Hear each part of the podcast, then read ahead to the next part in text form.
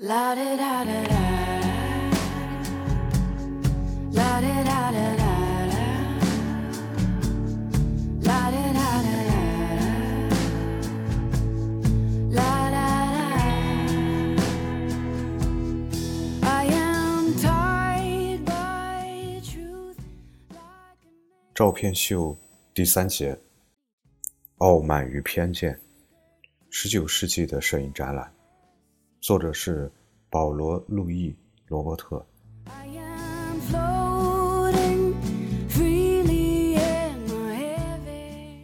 如果19世纪因为疏忽而没有把摄影纳入到展览中，那就太让人吃惊了。因为这一技术非常适合这个世纪的视觉和商业热潮，展览本身就是其象征。专门用于国际博览会的带橱窗的购物商场和玻璃宫殿迅速激增，成为摄影展览的专门场所。在这些宽敞明亮的空间里，机械的影像反映了这个时代孤芳自赏的梦想，用一种所有人都能获得的方式，以工业的规模来复制自己。摄影术在公布之后的头二十年里，在展出摄影作品的空间，摄影的地位究竟如何，始终是公开论战的主题。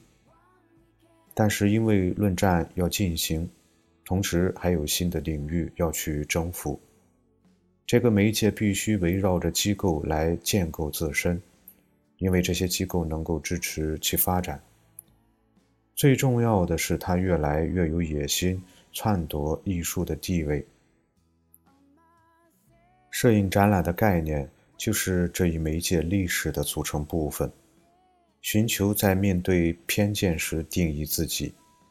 结果，摄影因为采用了一种不同的手法，通过少数开拓者的不懈努力，终于塑造了自己的命运。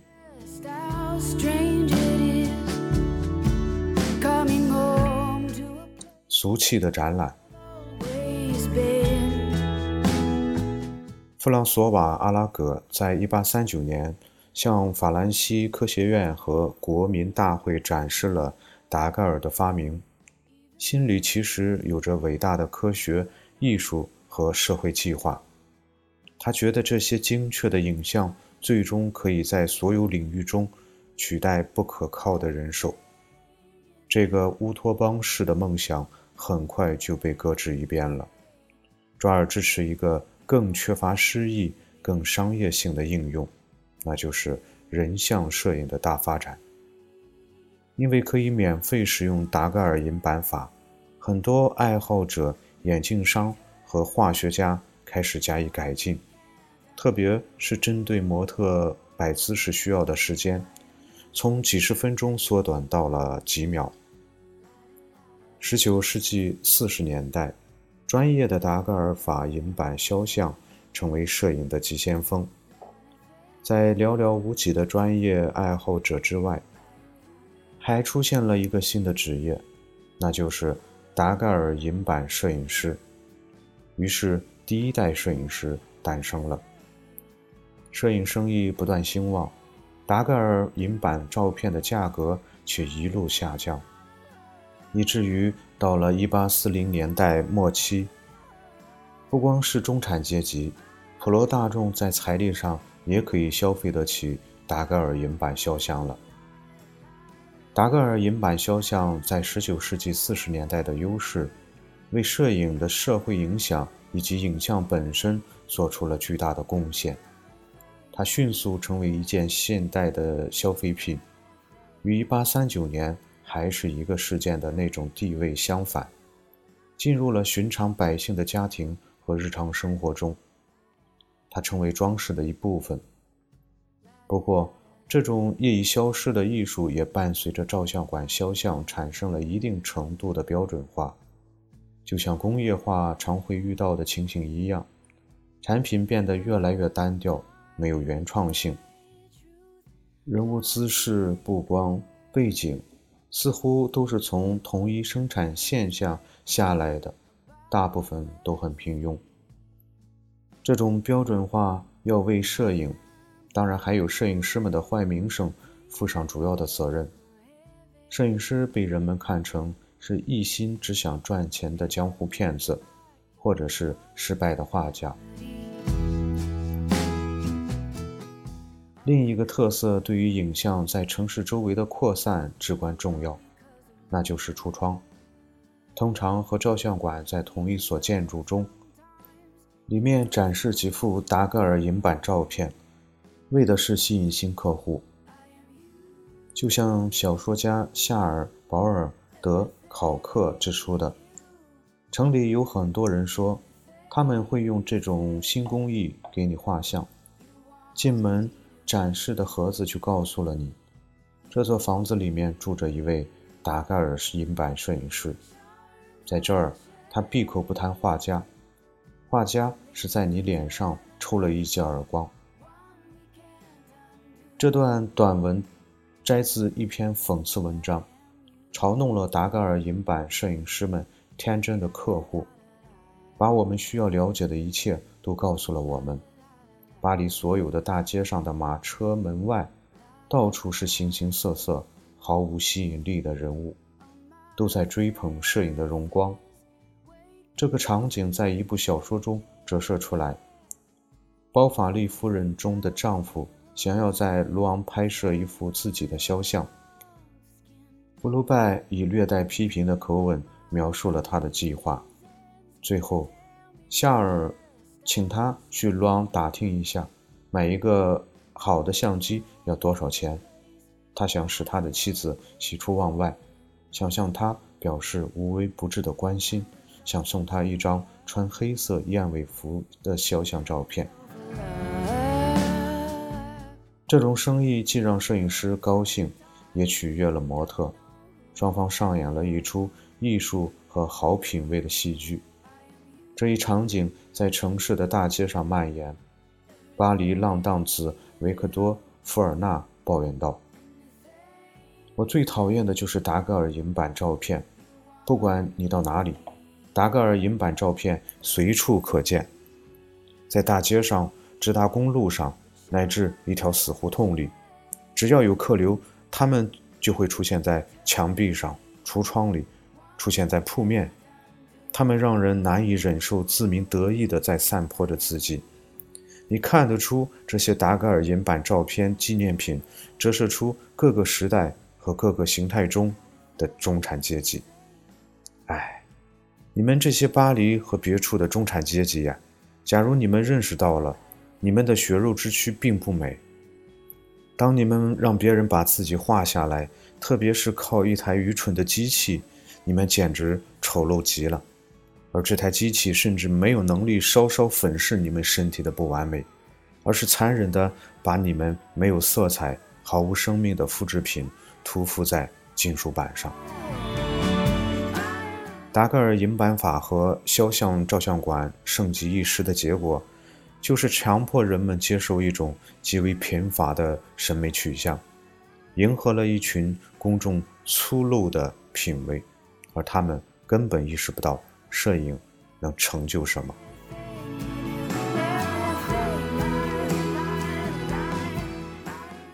工业产品。但是，从十九世纪四十年代开始，摄影从官方宣传推广中获得利益。十八世纪末诞生的万国工业博览会，目的是要在残酷竞争的背景下反映。并且凸显出法国的创造力，而竞争对手主要是英国。与19世纪工业高歌猛进步调一致，这次工业产品博览会分成几大类：从编织到机械和农业工具，从精密仪器到化学。1839年举办了一次这种类型的展览，但是结束的太早，所以。全新的达盖尔银版照片无法纳入进来，一直等到1844年的第二届第七部分第七项，包括了题为“摄影”的子项。具体来说，第七项题为“美术”，集合了纯艺术在工业上的应用，瓷器、陶器、金饰等等。摄影子项也遵循同样的总体格局，但也揭示了最新的艺术进步。摄影这种把物体本身形成的影像固定在金属板上的巧妙发明，已经经过数次改进，器材简化了，工艺有所完善，所得到的影像大大超过了曾摆在好奇的公众面前的第一批成品。不过，摄影离最终的完成品还很远，我们可以期待新的发现。这是以它为对象的不断研究取得的成果。尽管人们公认这一技术发展非常迅速，但1844年的博览会还是反映了当时这一职业的基本状态。参加展览的八位摄影师中，有七位是达盖尔银版摄影师，因此，评论人大多都着眼于肖像的改进。我们知道，即便达盖尔先生的工艺相当忠实地复制了历史遗迹的影像，有着最为微妙的细节，但相比之下，肖像有更大余地让人对一般效果和模特有所期待。塞巴蒂尔·布劳特先生。他的肖像是最成功的例证之一。唯一的例外是法国摄影师安东尼·克劳德。1841年，克劳德定居伦敦，是当数为数不多取得达盖尔许可并拍摄达盖尔银版肖像的人之一。但是，1844年，他也开始采用威廉·亨利·福克斯·塔尔波特发明并注册专利的。涉及纸质底片的卡罗法，克劳德先生得到许可，利用塔尔伯特的工艺在纸张上制作达盖尔式照片，结果和几年前巴耶尔取得的成果一样，尽管使用了不同的方法来制作。不过，这种技术呈现以及对肖像的生意的关注，同把摄影分类到工业产品中并没有。多大的关系？就像《环球真云报》中一位评论员指出的，这不再是科学，不再是艺术，而是商业，是产业。到1849年工业展览的时候，摄影界已经经历了一场变革。1847年，法国北部的一位布商成功的改进了塔尔伯特注册专利的卡罗配方。于是，这项工艺在法国就可以随意使用了。从那时起，对达盖尔银版法的改进也开始用于其他工艺。如今，人们看出纸质摄影的采用提供了一种名副其实的替代，因为这种工艺具有若干的优势。除了影像可以复制外，纸张既做底片又做正像之用，使它们能够在作品集中。进行编排，贴在相册里加以润色或者裁剪。总之，它们占用的空间更少、更轻便，而且比达盖尔银版照片来看，制作更加便宜。此外，这种新工艺的到来吸引了新一代摄影师们的注意，他们放弃了达盖尔银版法。虽说在细节和精确性上，这种工艺非常优秀。但除了商业摄影师和他们的中产阶级客户之外，对任何人都再也没有吸引力了。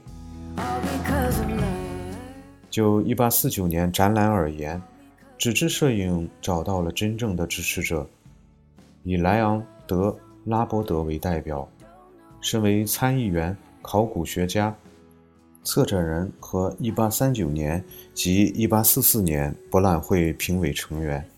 拉伯德被任命为整个活动的官方记录员，在评委会报告中用了几页篇幅专门谈到摄影，而他所写的内容标志着摄影在一个机构的框架内得到认可的一个重要里程碑。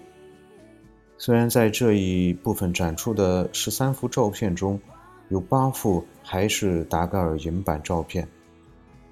但拉伯德毫不犹豫地为最新的发展辩护，提起法国的卡罗法以及用玻璃做底片机制的最新工艺。参展人中，只有三人采用了这些新的技术之一。尽管认识到达盖尔银版法在商业上的重要性，但拉伯德强调了技术和审美创新的一面。这些优势在我们看来再清楚不过了，它们转化成一种之前一直被运气所制约的实用技艺术，提供了所有艺术家都可以获取的神奇的资源，使所需要的器材更廉价，运输更方便，保存更简单。而之前这一切既昂贵、笨重又十分脆弱。这份报告用实用性而非商业性和消费主义来描述摄影，而且拉伯德关注的是让摄影的实用性可以为所有人所用，特别是艺术家们。把一台暗箱摆在想要写生的物体面前，艺术家们用十秒钟就能把它复制下来。而不再是手工绘制所需要的数周。如果它能以极大的精确性和无比的魅力来复制它在画面中所巧妙组合起来的一切细节，比如树上的叶子细节清晰、形状各异、叶脉细腻精致，还有花朵和果实。如果他能在空闲的时候就做到了，几乎是在瞬间，那么谁？会受益呢？首先是工业，其次是艺术家本人，因为他用机械手段所做的习作，将会形成他自己的一座博物馆。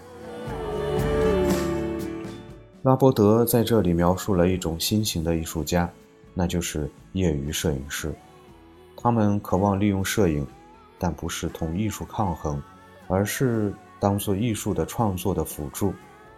虽然评委会把一些奖项授予达盖尔银版摄影师，只不过是荣誉奖，而作为最高奖的银质奖章颁给了希伯利特·巴伊尔。他从1839年以来就一直支持采用纸张。不过，对于拉伯德来说，最能代表新一代希望的是一位29岁的年轻人，即古斯塔夫·勒格雷。拉伯德从他身上学到了摄影的一些功课。这位年轻人致力于在他的早年习作中发挥重要作用的主题。他复制的照片以及艺术品都是出色完成的杰作。勒格雷先生不是一位发明家，而且并不专攻某种工艺，但他禀赋少有的智慧和可贵的缜密细致。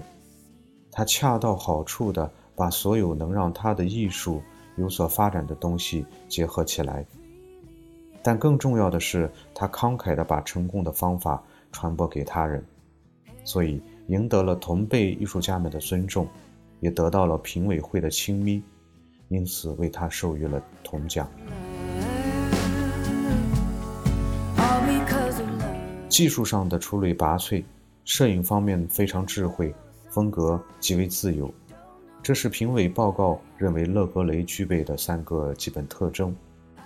他属于新的一代，希望让摄影走出对在线的兴趣，而在线可是摄影在19世纪40年代期间的标志，特别是在参加展览的时候。然而，还有一个空间，摄影似乎完全无法进入，那就是美术沙龙。这个一年一次或者两年一次的绘画与雕塑展，使得艺术爱好者、批评家和部分公众能一睹艺术的最新发展。每次沙龙展都是根据美术沙龙固定的章程组织策划，完全着眼于当下的艺术，让艺术家能够展示自己的作品，引起艺术批评家们的关注，与客户见面，甚至。可能被政府购买下来。即便没有人提出这个问题，但显而易见，摄影这种机械而非手工的艺术，在美术沙龙是一个禁区。本期结束，下期再见。